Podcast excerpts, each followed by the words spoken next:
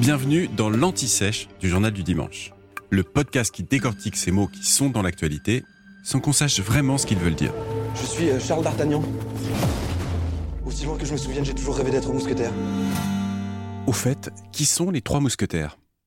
Les trois mousquetaires sont les héros d'un roman du même nom écrit par Alexandre Dumas et publié au départ en 1844 sous forme d'un feuilleton dans le quotidien Le Siècle.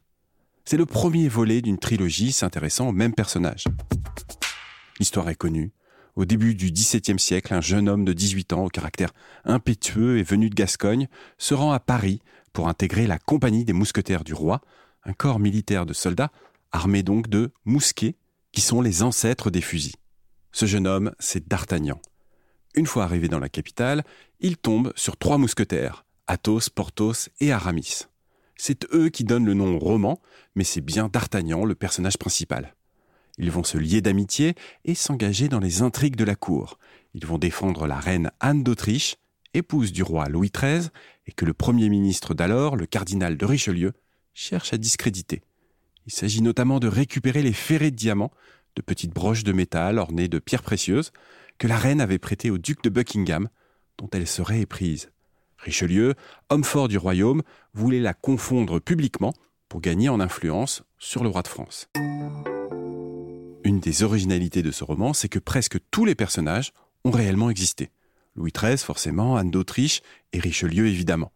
Mais aussi D'Artagnan, qui a fini sa carrière militaire en tant que maréchal de France et qui est mort durant le siège de Maastricht pendant la guerre de Hollande.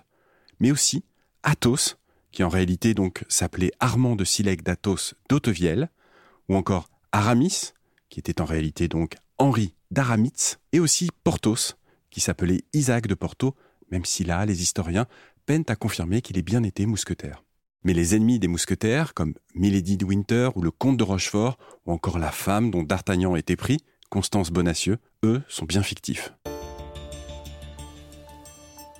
Alors, Alexandre Dumas s'est inspiré très fortement des mémoires de Monsieur d'Artagnan, écrites par un ancien mousquetaire devenu écrivain. Il a réécrit dans son style certains passages, aidé comme souvent par Auguste Maquet, son collaborateur, disaient certains, ou prête-plume pour d'autres. Vous venez d'écouter l'Anti-Sèche du Journal du Dimanche, le podcast qui répond à la question que vous n'osiez pas poser. Je suis Vivien Vergniaud et si vous avez aimé ce podcast, mieux si vous voulez écouter d'autres épisodes préparés par la rédaction du JDD, c'est facile. Abonnez-vous, suivez-nous, c'est gratuit. On vous donne rendez-vous trois fois par semaine en podcast et tous les jours sur le JDD.fr. À bientôt.